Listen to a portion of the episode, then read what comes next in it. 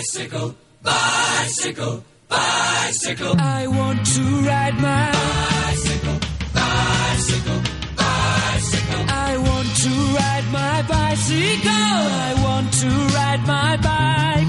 I want to ride my bicycle. I want to ride it where I like. Viajando despacio.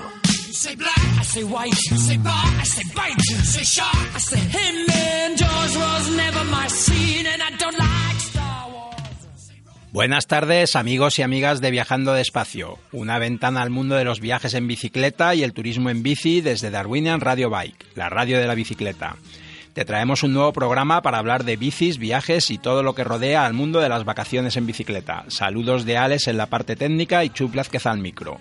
Búscanos en Facebook, Twitter y ayúdanos a difundir el programa entre amigos y amigas de la bicicleta. Nos habéis escrito últimamente algunos comentarios porque desde la renovación de la página web no se pueden descargar los podcasts desde allí. Por ahora no podemos habilitar esa función, así que, que tendréis que buscarnos en iVoox o iTunes los que gustéis de descargaros los programas para oírlos en otro momento. Y ya sabéis, si os gustan los programas, por favor, dejarnos algún comentario y de esta forma nos ayudáis a que podamos seguir llegando a más amantes de los viajes en bici. Siguen pasando muchas cosas relacionadas con la bici. La semana pasada se celebró el campus de ciclologística en Madrid organizado por Mares Madrid y pudimos escuchar muchas propuestas interesantes, pero la actividad sigue imparable. Ahora mismo se está celebrando en Zaragoza el tercer Festival de Cultura Ciclistas hasta el domingo, con muchísimas actividades y muchísimas propuestas, desde cocina infantil el viernes a juegos de todo tipo el sábado, canciones para andar en bicicleta, actividades de BMX, también sabemos que la gente de Cinecicleta va a estar por allí. El sábado también en Bilbao se celebran las jornadas IATI de los grandes viajes con varias propuestas relacionadas con la bicicleta y ya sabéis que se acercan las fechas del Valencia Ciudad Amable que va a ser la gran actividad relacionada con el mundo de la bicicleta de este mes de mayo. Y por último, os adelantamos que el próximo día 27 de mayo, el domingo 17 de, de, mayo, se organiza la marcha por la ciclovía del tren de Arganda. Ya os adelantaremos más información y queremos tener con nosotros en breve a la gente que organiza esta actividad para que nos cuente mucho más sobre ella. Y ahora vamos con los contenidos del programa de hoy. Tenemos que contaros brevemente, porque no tenemos mucho tiempo, la última ruta que hemos realizado. Ese recorrido por el Camino de Santiago de Invierno desde Ponferrada a Santiago de Compostela. Vamos a hablar de un tema que nos parece muy importante y que, tratamos poco en Viajando Despacio, que es la salud, la salud de los ciclistas. Y tendremos con nosotros a Ana Roca y Amparo Redondo para hablarnos de Dien Chang y de esa salud para los ciclistas. Dos cicloviajeros, Fede e Iria Prender, con los que compartimos un ratito de charla que nos gustó mucho. Y por último, vamos a cerrar con una noticia triste y con un sentido homenaje a dos cicloviajeros que nos han dejado. Vamos a rendir homenaje al alemán Holger y al polaco Christoph, que nos han dado la mala noticia de la semana y que os contaremos con mucho más detalle. Ahora nos vamos de viaje.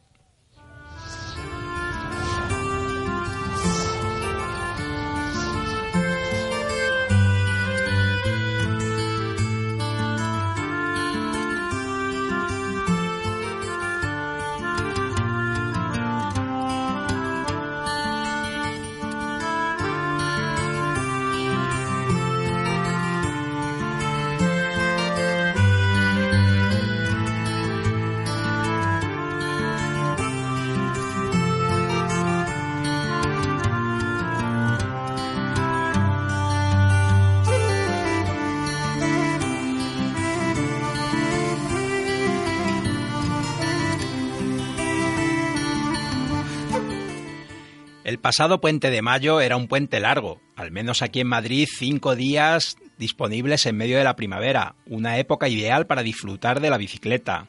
Teníamos una ruta en mente, el Camino de Santiago de invierno, un camino mucho menos frecuentado que el Camino francés. El Camino de Invierno es una ruta de peregrinación a Santiago por la que optaban muchos peregrinos al entrar en Galicia, sobre todo en la época invernal, para evitar encontrarse con el dificultoso paso de las cumbres nevadas de Ocebreiro. Esta variante sale de Ponferrada, de donde se separa del camino francés, y llega hasta Alase, Lalín, donde se une al camino Sanabrés. Su longitud es de unos 270 kilómetros y tiene la peculiaridad de pasar por las cuatro provincias gallegas. Entra en Galicia por la comarca de Valdeorras, siguiendo el cauce natural del río Sil.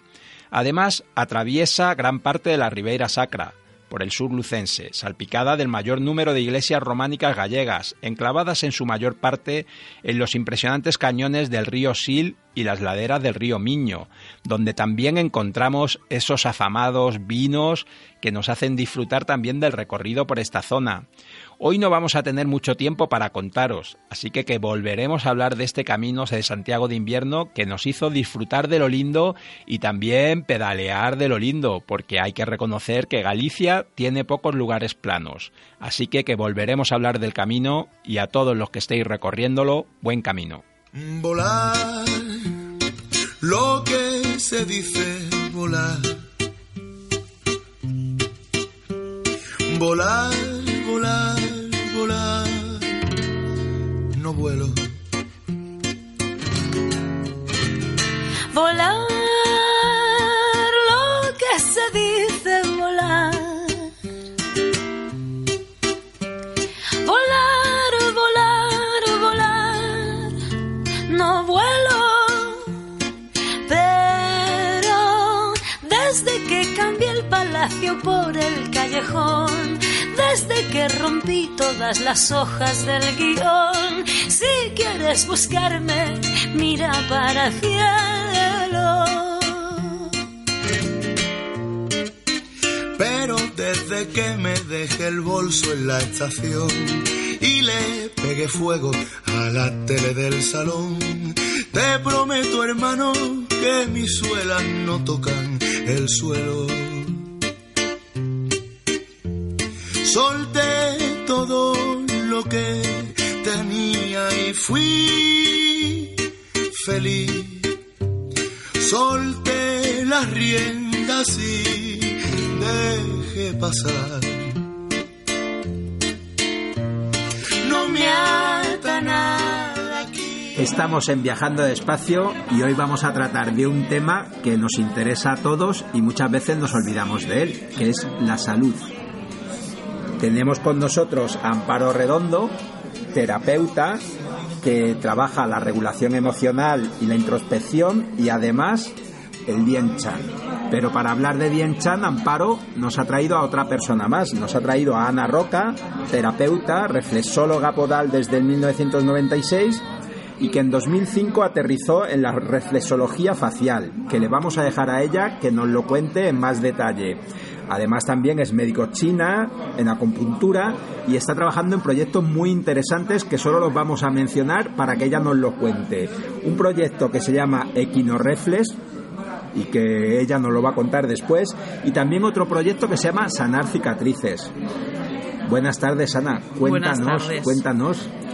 Pues hola, gracias por invitarme, gracias Amparo por traerme hasta aquí y feliz de volver a estar en Madrid. O sea que muchísimas gracias y con ganas pues de contaros lo que queráis, yo feliz.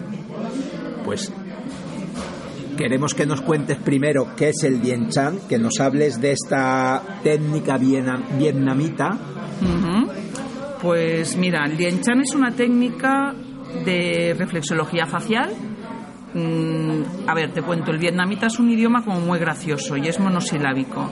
Entonces, Dien Chan, de hecho, la traducción sería reflexología facial, porque Dien es como cara, piel, superficie, rostro, y Chan es mm, diagnóstico y tratamiento, con lo cual, traducido en un lenguaje un poco más conocido por nosotros, pues hablaremos de reflexología facial vietnamita, porque es el país de origen.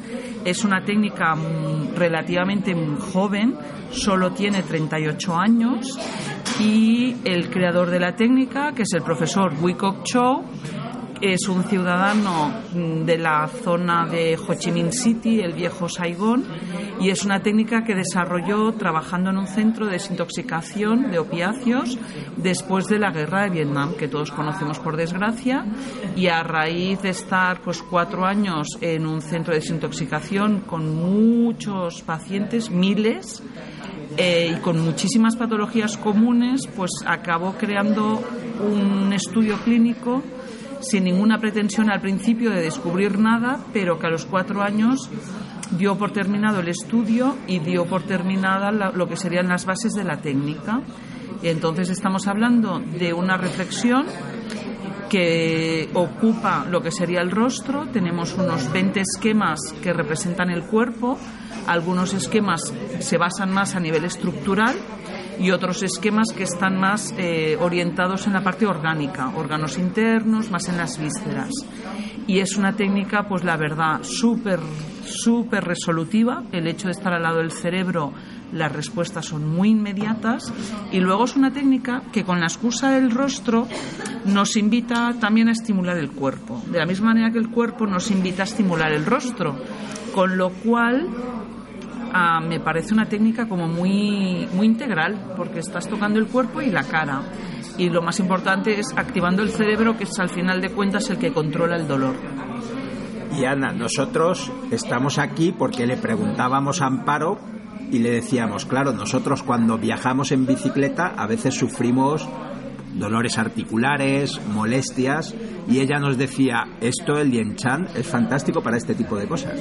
Pues sí, porque una de las cosas más maravillosas de esta técnica es que el profesor, aparte de que, bueno, creó una técnica nueva, en su propio espíritu estaba la idea de que el paciente con sus dolores pudiera ser su propio terapeuta. Con lo cual, cuando estoy dando formaciones, uno, uno de los objetivos es que la persona aprenda a autotratarse. Y se autotrata, pues estimulando zonas del rostro y zonas del cuerpo. Aparte, pues que si te duele la rodilla, instintivamente la mano se te va a la rodilla y te haces masajitos, ¿no? Como nos hacía nuestra madre y que el peso todo lo cura.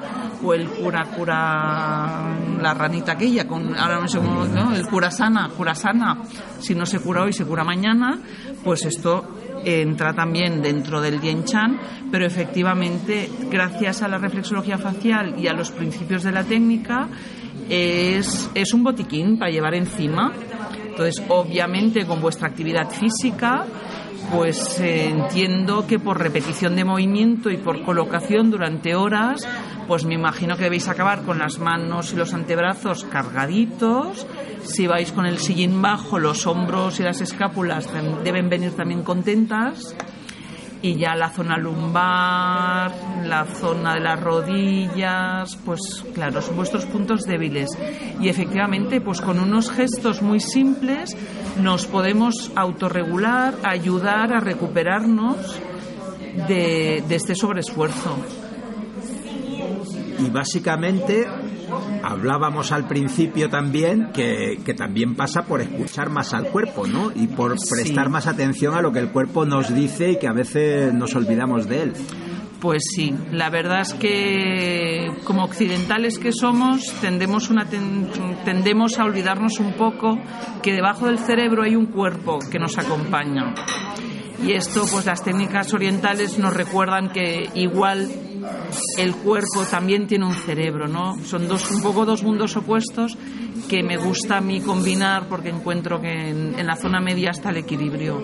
Entonces, efectivamente, hay que escuchar el cuerpo, hay que prever y yo entiendo que pues todos los que practicáis ciclismo eh, sabéis perfectamente vuestros puntos débiles no soy yo que soy una usuaria mm, muy puntual en la bicicleta que os vaya a contar estas cosas pero obviamente yo creo que en vuestras actividades tenéis clarísimo vuestros puntos flacos y yo creo que el Dien Chan nos puede ayudar a primero calentar las zonas, no solo con los estiramientos que me imagino que debéis hacer, sino también desde la reflexología. Y esto lo único que está haciendo, que no es poco, es acelerar y reforzar vuestros estiramientos. Entonces, pues hay ah, unos masajes que se pueden hacer por fricción con los dedos o picoteando con los dedos o barriendo con los dedos incluso como rayándote un poco, como, como si te rascaras sin, sin hacerte daño, ¿eh? siempre las fricciones moderadas y te puedes, ah, guiándote con los esquemas reflexológicos, pues te puedes calentar una zona que te refleje las rodillas si tú me estás flaqueando por rodillas. Luego habrá gente que me dirá, no, yo soy más de hombros. Pues entonces, para darte un ejemplo, toda la zona del entrecejo gracias a uno de los esquemas reflexológicos, pues te está representando todo lo que vendría a ser el triángulo del trapecio, zona alta de las dorsales, nuca. Entonces, a lo largo de la ceja del arco surciliar es una zona refleja de los brazos entendiendo que toda la zona de la sien va a ser zona refleja de manos.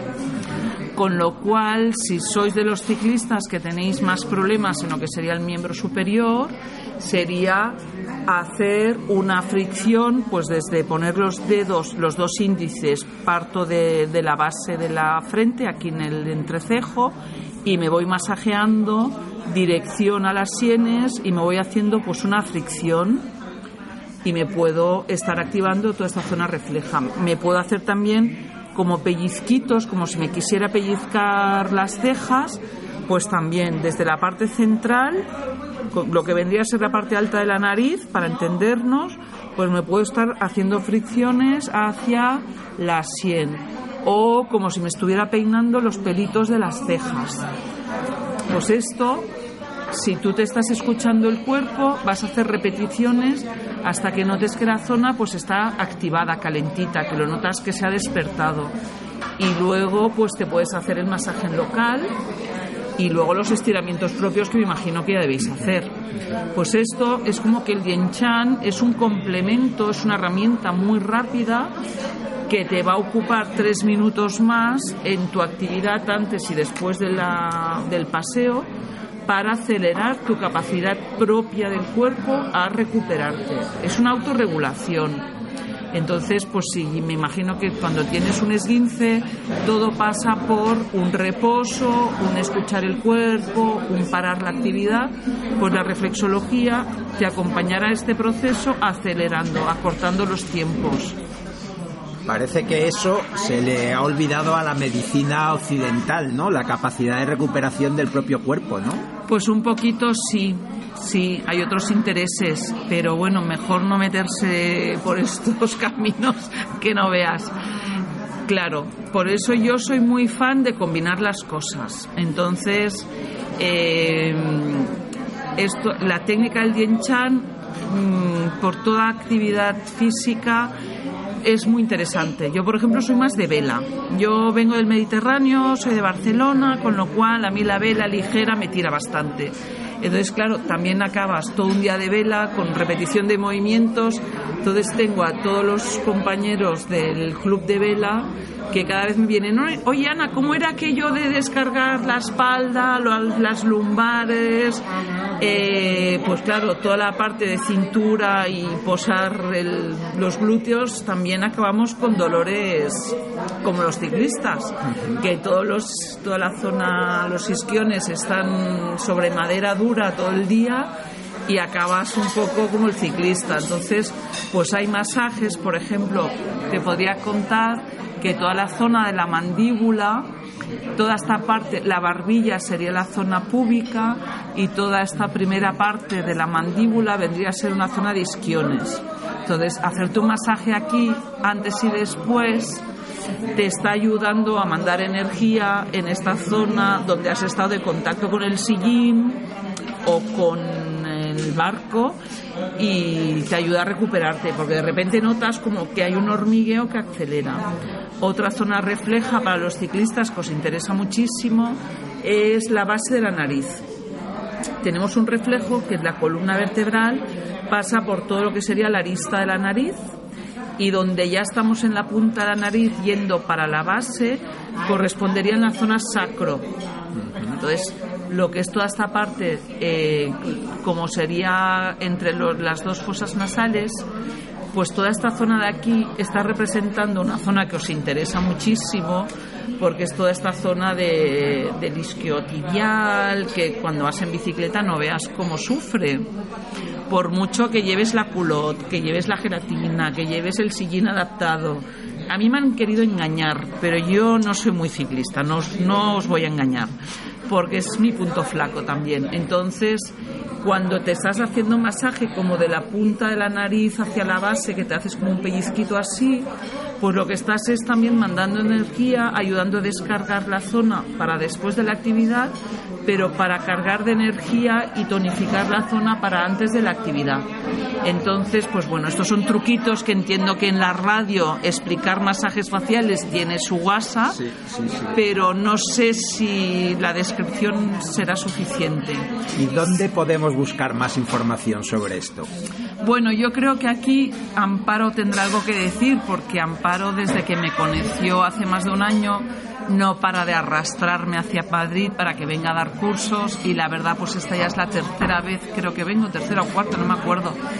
Y yo pues la verdad feliz, me encanta Madrid, me encanta venir y me encanta esta ciudad, o sea que yo genial. Y entonces la verdad es que estamos entrando ahora en un formato para divulgar la técnica, porque la verdad es que cuando la gente me pregunta yo les digo que el Dienchan es un botiquín es un botiquín que te puede dar respuestas en cualquier momento porque llevas la cara y llevas las manos encima y es un botiquín que te puede ayudar a muchísimas cosas cotidianas, que te puede sacar de un apuro cuando estáis así en vuestras aventuras de viaje, alejados de poblaciones con estructuras médicas. Y, la verdad es que, por ejemplo, mañana, sin ir más lejos, hacemos un taller que se llama Dienchan Botiquín, que vamos a empezar a tratar dolores articulares, cólicos y problemas digestivos. Y de cara a julio, en el mes de julio, vuelvo, bueno, como muy finales de junio y principios de julio, porque es el, fin de semana que es 30 de junio y primero de julio, o sea, el fin de semana de puente total entre los dos meses, venimos también a hacer un taller y hay varias opciones que en principio tenemos uno seguro que es el sanando cicatrices que es muy importante y que ahora si quieres te lo explico un poquito mejor. Y luego pues si queréis hasta se podría hacer un taller un primer nivel de la técnica y podemos no sé yo lo suelto, ahí vosotros, tampoco vengo yo a imponer porque voy más apretada de tiempo que otra cosa, pero bueno, que querer es poder a veces. Y entonces, pues nada, si os parece atractivo, yo feliz de montaros un día de taller para ciclistas donde ya filtramos y vamos al, vamos al tajo. Mira, podría ser una buena opción. Antes de que nos cuentes Sanando Cicatrices, cuéntanos un poco del proyecto de Equinoreflex. Pues yo encantada.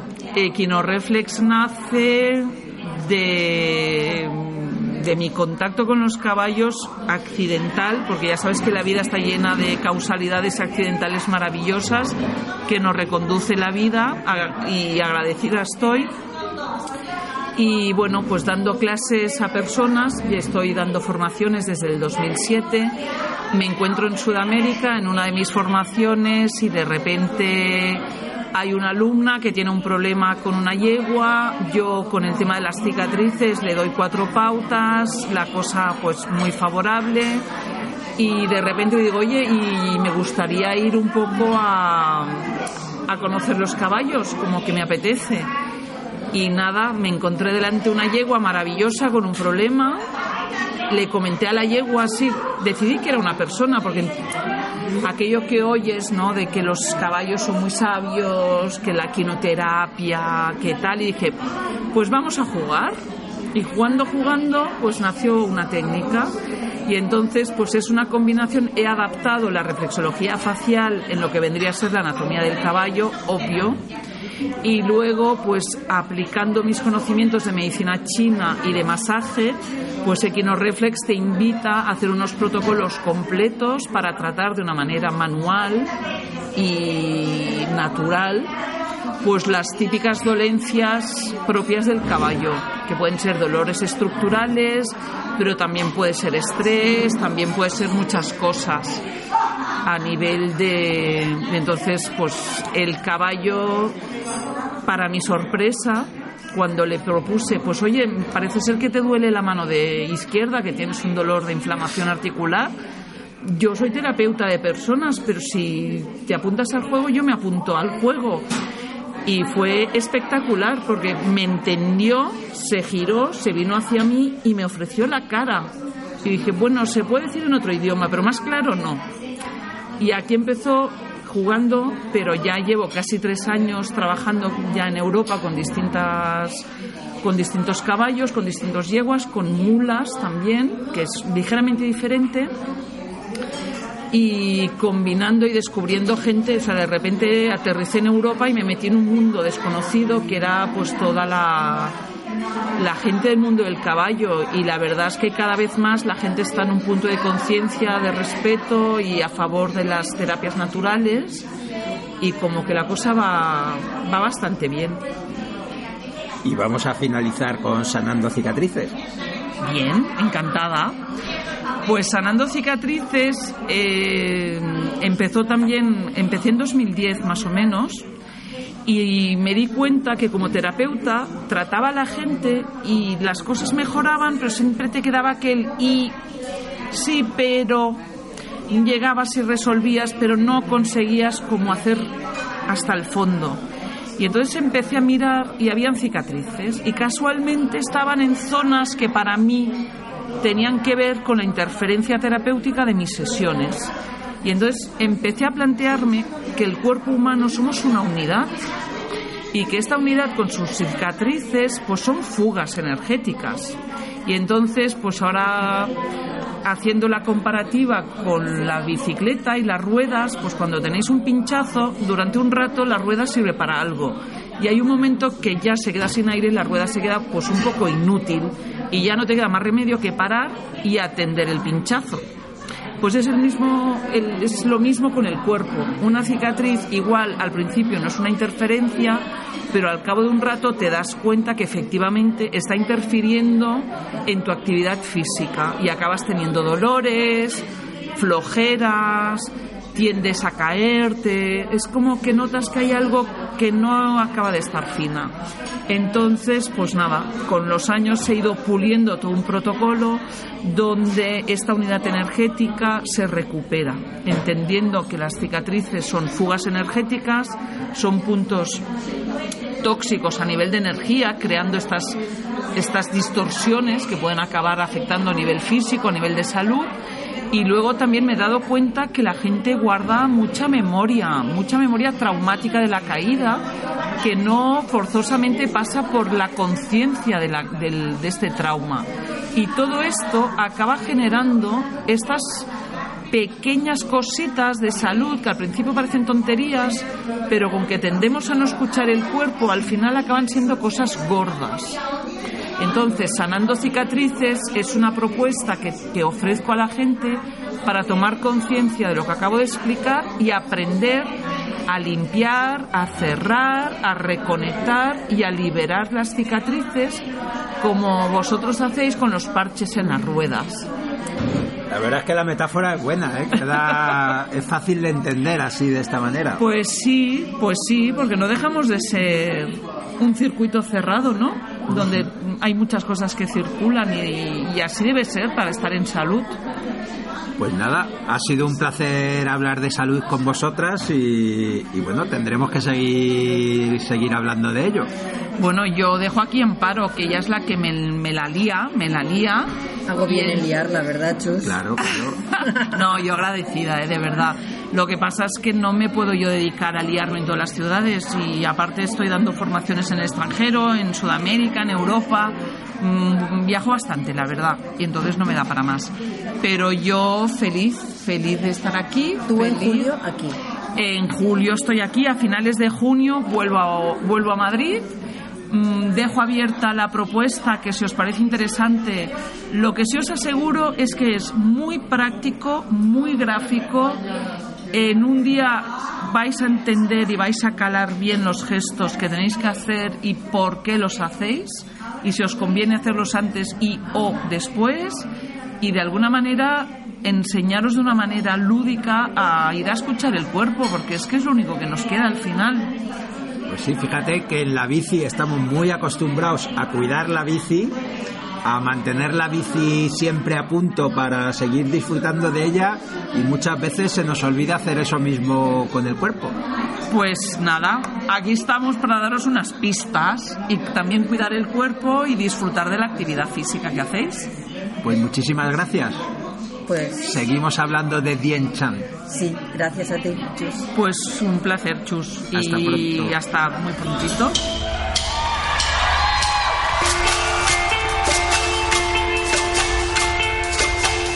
Soy, soy lo que dejaron, soy toda la sobra de lo que se robaron, un pueblo escondido en la cima, mi piel es de cuero, por eso aguanta cualquier clima, soy una fábrica de humo, mano de obra campesina para tu consumo, frente de frío en el medio del verano, el amor en los tiempos del cólera, mi hermano, el sol que nace y el día que muere, con los mejores atardeceres, soy el desarrollo en carne viva, un discurso político sin saliva, las caras más bonitas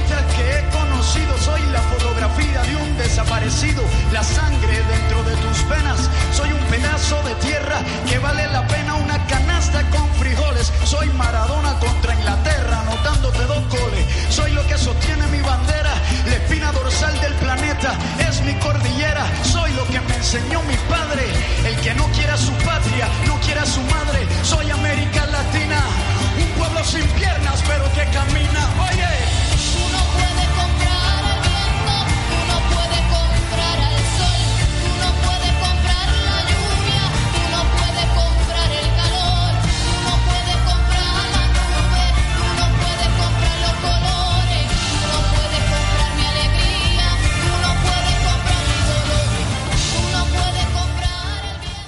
Buenas tardes, estamos sentados tomando un cafetito con Iria Prendes, una cicloviajera que ya ha pasado por Viajando Despacio, y con otro amigo, Federico Andrés, un argentino cicloviajero que está de paso por España, aunque ahora nos contará que su viaje ha cambiado mucho de lo que tenía previsto inicialmente. Buenas tardes a los dos. Hola, buenas, Buenas tardes, tardes. ¿Cómo estás, Chus? Muy bien, encantado además de compartir este ratito de café y, cuéntanos, Federico, ¿cómo, cómo era tu viaje y cómo, cómo has seguido? Bueno, el viaje empezaba como un- una vuelta por, por, el, por la costa mediterránea de España, saliendo de Barcelona, todo muy organizadito, en bicicleta todo pintado muy bien, hasta que en el cuarto día de pedaleo empecé a sentir un dolor fuerte en la rodilla, que me di cuenta que era una tendinitis, y decidí volver. En ese momento súper eh, angustiado porque rompía con todos mis planes. eh, y nada, bueno, después volví a Barcelona, me puse a ver qué, qué iba a hacer. Y esto devino en que ahora estoy en Madrid, nada de lo que pensaba, eh, compartiendo este café aquí contigo, con mi amiga Iria, que casi que no nos íbamos a ver, a pesar de que estábamos los dos en España, se nos complicaba y, che, yo voy a Madrid, eh, yo voy a Madrid también, y ahí no, y aquí estamos, Alojado en casa de Jezabel. alojado en el mejor lugar en el que se puede estar en Madrid siendo cicloviajero eh, o siendo persona. Simplemente no creo, no creo que exista mejor lugar que ese. Eh, así que pasando unos días y un fin de semana increíble, increíble donde la compañía ha sido tremenda. Y bueno, ahora ya volviendo en un ratito para Barcelona y en un par de días saliendo para Marruecos a continuar con la segunda fase del viaje, que era lo que estaba planeado. Y bueno, esperando que esta vez la rodilla me deje. Y si no, habrá que hacerlo con, con dolor o como sea. Bueno, y nos tendrás que contar cómo, cómo es el viaje por Marruecos a la vuelta, ¿no? Eso sería también Claro, una, buena, podemos hacer un- una buena Sí, oportunidad. Eso claro. estaría muy guay. sí. Podemos hacer una segunda salida Sí, sí, próxima estaría- sin café por medio. Sí, sí. y por- puede contar las expectativas del viaje ahora, por ejemplo, y después que. Sí, ¿no? sí, eso puede hacer una evaluación de lo lo, bueno que es que voy sin iba a ser. expectativa y traté de no de escuchar un poco de lo que me contaron, pero no me puse ni a ver recorrido, ni sé por dónde vamos de hecho, porque es un viaje que se organizó con otros tres amigos y, y dejé un poco la, la cuestión organizativa en ellos. Y nada, eh, voy a la sorpresa, como ha sido todo este viaje y me viene resultando increíble. Sí, increíble. sí, yo creo que eso está muy bien, ¿no? Esa parte así un poco a la aventura, al final uno la, la agradece mucho. Sí, claro, claro, claro. Y Iria, la última vez que hablamos tú estabas en Ushuaia. Estaba en Ushuaia, eh, ¿cuándo fue? ¿En mayo? ¿Finales de abril? Algo por ahí, O sea, tú nos decías que nevaba, que nevaba, me sí. acuerdo que contabas eso, que nevaba, sí, sí. que- Sí, yo creo que era... Y que no sabía si me iba a quedar en invierno, si no, ¿no? Todo Sí, eso. Bueno, hace un año casi. Porque Sí, sí, estamos en- es verdad, va a hacer un año, claro, Va a hacer un año. Bueno, pasaron muchas cosas en el recorrido. Eh, bueno, conseguí trabajo. O sea, mi plan no era quedarme, era pasar eso, unas semanas en Ushuaia, conocer el sitio bien y de ahí como hacer un salto hasta la parte norte de, de Argentina y de ahí seguir, pues eso, Paraguay, Bolivia y todo eso. Eh, bueno, me liaron, me lié, lo que suele pasar en mi vida normalmente. y llevé el currículum al centro de esquí, bueno, me cogieron en el centro de esquí para trabajar, entonces eh, recalculé todo como para salir otra vez en octubre. Dije, genial, me quedo aquí, bueno, el invierno que es- iba a ser otra experiencia, ¿no? Pasar un invierno en el fin del mundo, en, una lugar, en un lugar así tan particular, iba a ser, bueno, pues diferente. Eh, yo empecé a trabajar y bueno, pues estas cosas de la vida, mm, esquiando, pues un chico me chocó con una tabla de snowboard, entonces caímos, yo tuve una fractura de peroné, me operaron y eso, bueno, al final terminó en que me quedé como seis meses más en Ushuaia, en un total 11 meses atascada, entre comillas, en, bueno, en la última ciudad que tiene En el Argentina. fin del mundo. Sí que después lo ves en perspectiva y pasó el tiempo y dices, joder, pues qué guay, ¿no? O Sí, sea, sí, lo ves sí. así y dices, pues es que de otra manera no habría sido, entonces ya está. Pero bueno, me dio tiempo a pensar, a darme cuenta que hacía dos años y medio que no volvía a casa, entonces bueno, ya en mi casa. No que me reclamaban, pero sí había unas ganas de vernos mutuamente, entonces... em, aproveché y dije, creo que ahora, después de todo lo que pasó y antes de volver a arrancar y a seguir haciendo algo más, creo que es el momento de ir a casa. eh, justo además se terminaba el verano allí, aquí empezaba la primavera, era como todo perfecto. y bueno, por eso ahora llevo un mes aquí más o menos, viendo, haciendo contactos, viendo a la gente, poniendo caras a mucha gente que... bueno, Comprándote una bici. comprándome una. Esa es otra de estas liadas. estas liadas que, bueno, que ocurren y que pasan y que. Vamos a contarles a nuestros oyentes. ¿Le contamos? Iria se ha comprado una VSF, una TX400, que da la casualidad que es la misma bici que nos había encargado a nosotros un pájaro sin nido y que ella ha encontrado una oportunidad buenísima para comprarla de segunda mano y que Es ahí que era la una tiene. ganga, me la tenía que comprar. me la tenía que. Estaba así, me la tenía que comprar. Porque no se la podía llevar cualquiera. Eso es verdad, eso es Digo, verdad. se la tiene que llevar alguien que la vaya a rodar de verdad. Entonces dije, bueno, pues yo me la llevo. no la voy a dejar en el garaje. Yo colgué una foto el otro día porque me di una vuelta en la bici que se va a llevar un pájaro sin Sí. nido a África y hoy, esta mañana precisamente he visto en el móvil que Ciclo Traveling ha marcado, dice, siempre me he querido comprar una, cuando sea mayor me compraré una, o sea que, que claro, es una bici que para los que nos gusta esto de viajar, pues No, eh, bueno, y teniendo en cuenta que yo, mi bicicleta a la que yo bauticé como Alas, que es mi bici, que es una Trek 820, bueno, viejita así, ¿no? Y a la que le tengo un montón de cariño y que estoy ahí todo en un dilema, que hoy mismo a la noche estaba pensando también qué hago, porque no sé si puedo llegar a tener las dos y después también venderé. Es como hablábamos con Fede, como que n- nadie va a pagar el valor que tiene esa bicicleta, sí, porque sí, no sí. tiene un valor económico, entonces, o sea, monetario quiere decir. Entonces, pues es eso, ahora que, que está, que, que vendría a ser la Ferrari de las bicicletas, Sí, de sí, sí, cicloturismo. está claro, pasé, Sí, sí, de un dos caballos a una Ferrari. está claro que sí, está claro que sí. Que no sé si estoy así, ¿eh? No sé si yo a lo mejor soy más de dos caballos. Puede ser, puede ser. Lo que pasa es que al final también cuando, en general, cuando probamos algo que funciona bien, Bueno, pero hay que, era una oportunidad y era Sí. una ganga y, y la persona que la tenía se necesitaba, quería, no sé, deshacer de ella y fue y se, se puso en mi camino así como pues eso es tenía mi- fantástico. tenía mi no, no sé. Sí, claro. Y en tu caso, tú en casa, además alojas a cicloviajeros, les ayudas en sus temas logísticos. Sí, o sea que... sí, sí, sucedió siempre de casualidad. Si bien estoy en Warm Shower y soy miembro desde hace un tiempo, en realidad eso me, me, me sumé porque el año pasado hice un viaje por, por Chile, que bueno, de hecho ahí nos conocimos porque con Iria, porque ella me, me ayudó bastante con el tema organizativo. Eh, y bu- bueno, me, me- me apunté a la página como para, para, para bueno, po- poder eh, conseguir hospedaje y, parar en casa de gente y conseguir, que después finalmente no lo, no lo pude hacer porque por, por X causas o no, conven- no conveníamos o lo que fuera. Y bueno, quedé allí en el coso, pero em- empecé a recibir cicloviajeros en casa que ninguno me contactó por la página. Cuéntalo Siempre- de verdad. Él recoge gente de la calle. Bueno, un poco. Sí, así, literal. Y lo, y, y lo podemos decir esa frase así. Bueno, porque sí, es como- o, o porque un amigo me dice, eh, Fede, mira, hay unos viajeros que están aquí, yo sé que a ti te gusta esto, venga. Entonces me ponían en contacto y me lo, sí, bueno, me los he llevado a casa.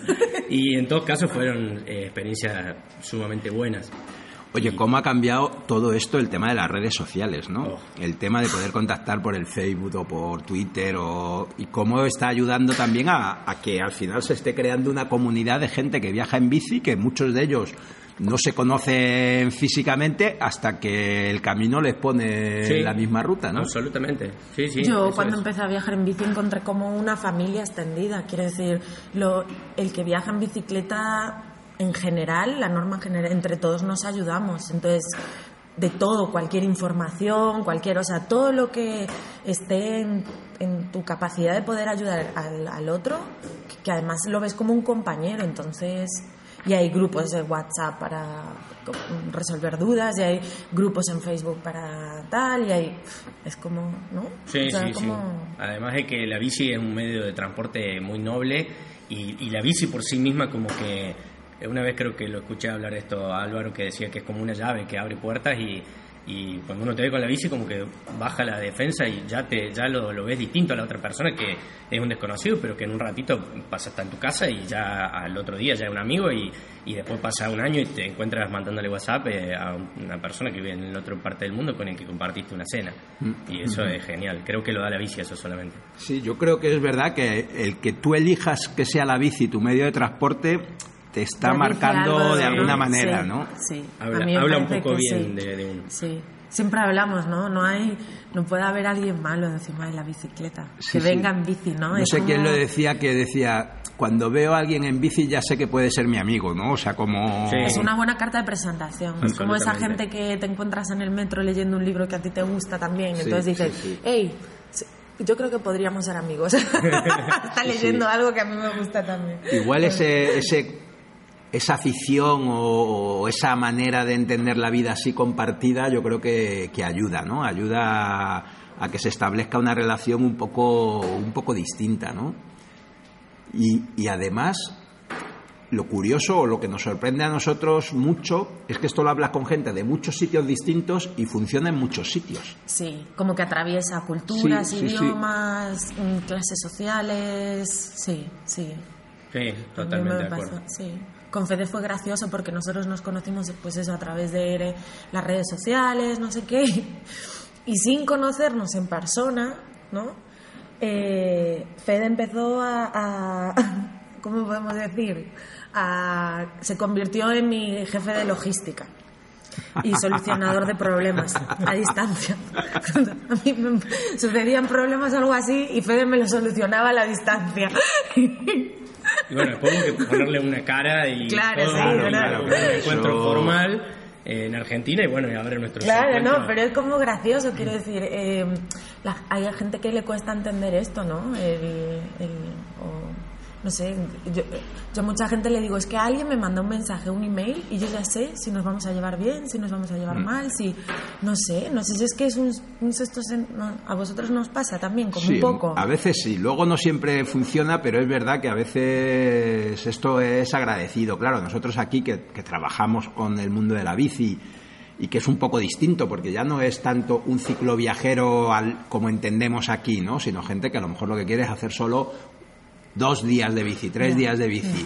Pero aún así, el haber tomado ya la decisión de disfrutar de esos días en bici hace que, que tenga algo especial, ¿no? Porque al final es algo que te- se mueve porque tú lo empujas, porque, porque te cuesta a ti el esfuerzo llegar Y yo creo que eso también reconforta mucho. Llegas a los sitios porque te lo has ganado, ¿no? De cierta manera, ¿no? Sí. Y eso, Sí, eso tiene ayuda un mucho. sabor especial eso. Sí.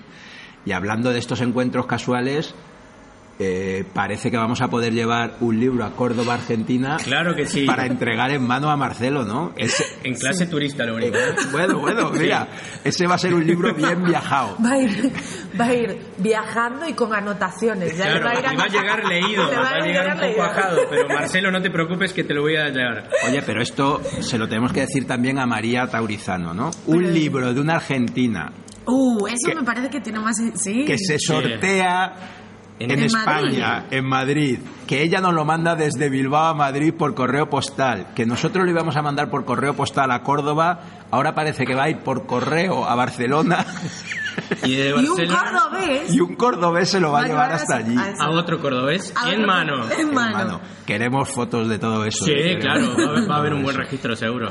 Es una buena historia, sí. Sí, claro. buena historia, muy buena historia, sí, sí, esto tenemos que ver cómo lo contamos más en detalle, pero...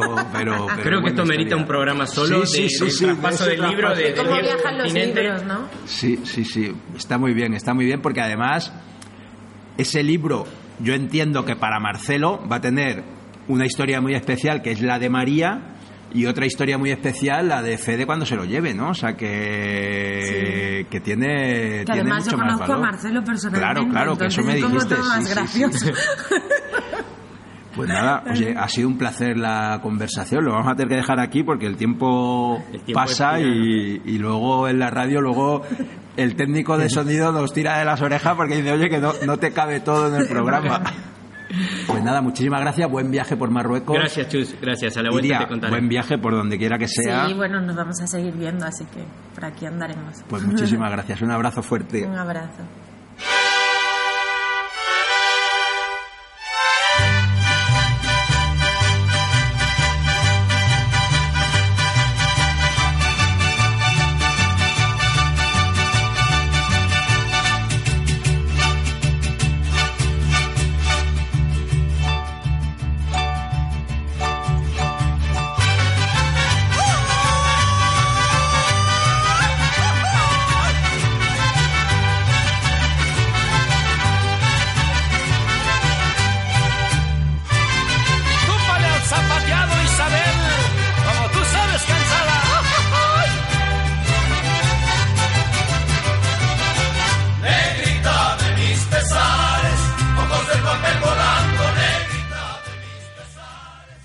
Hoy queremos cerrar el programa presentándote a dos cicloviajeros, a los que nunca conocí. No tuvimos la suerte de poder entrevistarlos, conocer qué les impulsó a viajar, a recorrer el mundo a pedales.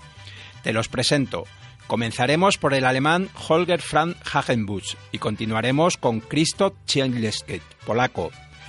Holger Frank había viajado ya por la India en moto y por Sudamérica en transporte público. Contaba que esos viajes le habían inoculado el veneno del viajero. Los que oís este programa ya sabéis de lo que hablamos. Holger quería una experiencia de viaje autosuficiente, sin ataduras, un viaje con el, con el que poder parar donde quisiese, y eso le llevó a la bicicleta. En diciembre de 2013 empezó a prepararlo todo. Comenzó a tramitar visas, compró una bicicleta, alforjas y el resto del equipo para su viaje. Eligió una fecha, el 30 de abril de 2014, para despedirse de su trabajo y de la vida que había llevado hasta ese momento. El 3 de mayo de 2014 partió de Freijerit, una pequeña localidad cercana a Frankfurt, con la intención de recorrer el mundo en bicicleta. Su recorrido le llevó a través de la República Checa, de Polonia, de Eslovaquia, de Hungría, de Rumanía, de Bulgaria, de Kosovo, Serbia, Bosnia-Herzegovina, Croacia, Montenegro, Albania, Grecia y Turquía. Se despidió de Europa para llegar a Asia y continuó su viaje. Georgia, Armenia, Irán, Kirguistán, Kazajistán. Su periplo continuó por China, Laos, Tailandia, Myanmar, Camboya, Vietnam, Hong Kong y Macao. Allí tomó un avión y se dirigió a Alaska, donde comenzó su viaje por América. Visitó en Fairbanks el camión mágico, esa chatarra mítica en la que vivió y pasó sus últimos días Christopher McCandless, el inolvidable personaje que inmortalizó el gran John Krakauer en su fantástico libro Into the Wheel. Atravesó Canadá y Estados Unidos. Pensó que viajar a México sería de lo mejor. Era un admirador de México. Demostró su gusto por la música, la comida mexicana y su riqueza natural. Coincidió con Jack Kerouac en que la música era muy fuerte y la comida lo dejaba sin aliento. Entró en México por Tecate y pedaleó toda la península de Baja California, esa carretera federal 1 que atraviesa toda la península desde Tijuana hasta San José, hasta San José del Cabo, a lo largo de 1.750 kilómetros. Cruzó en bote a Puerto Vallarta y continuó pedaleando a Jalisco, Guanajuato, Querétaro, Estado de México y la Ciudad de México. La última foto que Holger subió a su blog se titula México Osaka y en ella muestra los 61.000 kilómetros de su cuenta kilómetros. La última vez que se comunicó con una amiga le dijo que estaba en Chiapas y que tomaría una ruta que pasaría por Palenque hasta llegar a Ciudad del Carmen. Ahí tenemos a Holger. Y vamos a continuar con Christoph, que era polaco. Había trabajado de conductor de Rizzo en Ámsterdam. Recorrió Europa en bicicleta y ahora viajaba con su bici desde Canadá hasta Argentina. Pero mejor vamos a oírle a él directamente, por cortesía del canal de YouTube Yo Soy Charlie. Ah, me llama Krzysztof Chmielewski, ¿Cuántos años tienes? 37 años. ¿Cuánto tiempo llevas haciendo este, este tipo de viaje? Es eh, experiencia de Europa antes, posible dos años eh, antes de América Norte y aquí América Norte un año más con esta bicicleta. ¿Cuántos países has visitado? 51 ¿Cuánto tiempo llevas aquí en México? es eh, tercero meses. ¿Qué lugares has, has visitado? Conozco, conozco mucho de Sonora, de Nogales, de Frontera y Hermosillo, eh, Culiacán, eh, Mazatlán, eh, Puerto Vallarta, em, Manzanillo y Acapulco, Oaxaca, Puerto Escondido, eh, Puebla, Ciudad de, de México, Distrito Federal, eh, Toluca con ah, Vulcano de Toluca, Vulcano Popocatépetl eh, y aquí a Chiapas, hoy en Ciudad Nuevo, Tuzla. De las ciudades, ¿cuál ha sido la que más te ha gustado? De los estados. Eh, con- me gustan mucho dos eh, ciudades con acceso de la playa. Es eh, Puerto Escondido y Mazatlán. ¿Cómo le haces para lo que es la alimentación? ¿Para darte un baño? ¿Cómo, cómo haces eso? Es, eh, es una idea de internet, de couchsurfing con amigos, eh, otros eh, ciclistas del mundo que me invita. Aquí puede bañar, aquí puede lavar mi, mi ropa. Eh, y también eh, tengo tienda de campaña y saco por dormir eh, y puede pasar una noche afuera, exterior, un parco, una playa, una montaña, donde no tiene Puebla, no tiene ciudades, no tiene otra gente. Yo puedo pasar una noche. Construido un fuego y cocinar, eh, preparar una comida. Eh, ¿Cada cuánto cambias llantas? Oh, este llanta es nueva eh, de ayer, pero cambio 11. Por un año yo pensé que 11, 13. Eh, ¿Cuál es tu meta? ¿A dónde tienes que llegar?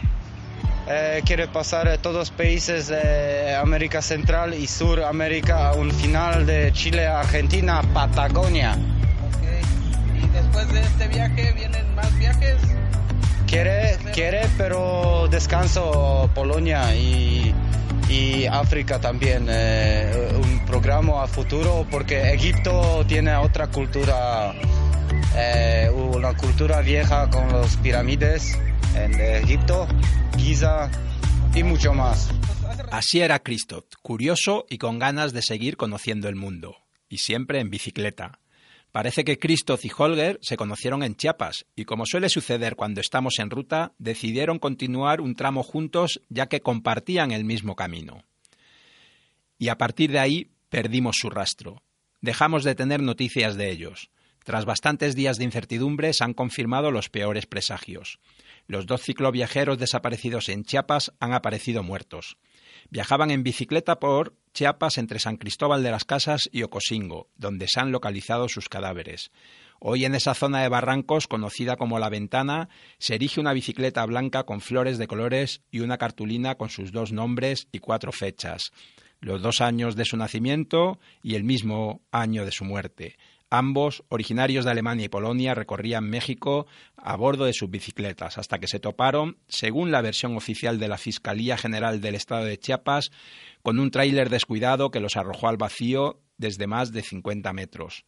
Pero la verdad es que circulan muchísimas noticias en Internet que nos hacen pensar que esa versión oficial es solo una manera de tapar rápidamente este, este, asunto. A lo largo del pasado domingo y lunes se organizaron una serie de manifestaciones y recorridos pacíficos en Chiapas para exigir justicia por los ciclistas y mostrar solidaridad con sus familias. Agradecemos el sonido que vais a escuchar ahora que proviene de un vídeo grabado por Raúl Vera. Exigimos justicia. Nuestro país, nuestro estado son bellos y los queremos compartir con personas que al igual que nosotros, como Hans, como Christoph, pensamos que un mundo mejor se puede lograr, pero que para ello es necesario generar respeto, fortalecer la solidaridad y construir la paz. Queremos que entiendan que no se logrará nada de esto con spots, con videos, con mercadeo, con falso turismo, y menos, y menos con ocultar la verdad. Haremos una comisión ciudadana de la verdad. Haremos también una verdadera red social de protección a los viajantes en la que se incluya como requisito solamente para conocimiento a las autoridades del ramo, para que sepan que lo estamos observando. Seguiremos con los movimientos a favor de la visibilización y promoción del ciclismo, del ciclismo y no permitiremos la infiltración de políticos ventajosos que en cuanto encuentran una situación como esta suelen apuntarse y hacer las suyas. Que sepan que todo, que sepan que todos, que un ciclista lastimado, que un ciclista maltratado y un ciclista que también es feliz, nunca estará solo, porque es uno de los nuestros y entre todos nos cuidaremos. Que Jorge Franz y Crisop rodarán siempre a nuestro lado. Nuestro respeto y buen deseo a sus familias en Alemania y en Polonia. Muchas gracias. Vamos a pedir un minuto de aplausos para Hans y Cristóbal.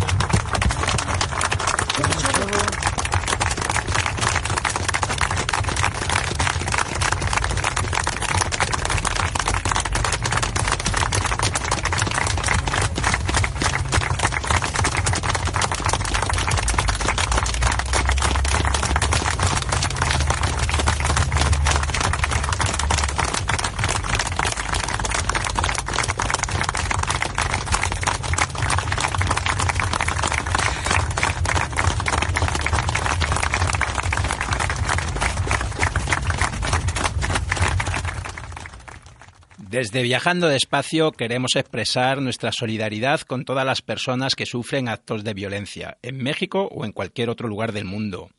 Nuestro afecto para con las familias y nuestro deseo de un buen camino para todos los cicloviajeros que recorren el mundo.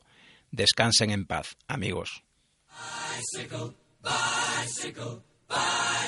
I want to ride my bicycle, bicycle, bicycle. I want to ride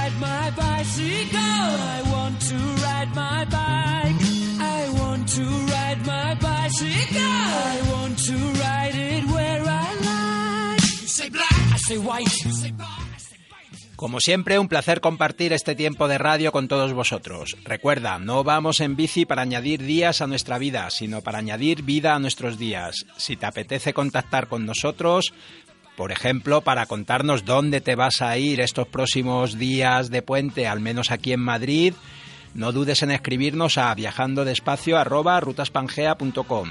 Viajando despacio ha contado con la participación en la parte técnica de Alex. Muchas gracias, Alex, y muchas gracias a todos vosotros por haber llegado hasta aquí. Viajando despacio te espera los jueves de 7 a 8 de la tarde en Darwinian Radio Byte. Hasta la semana que viene. Un saludo viajero y a dar pedales. all your duties, oh yeah.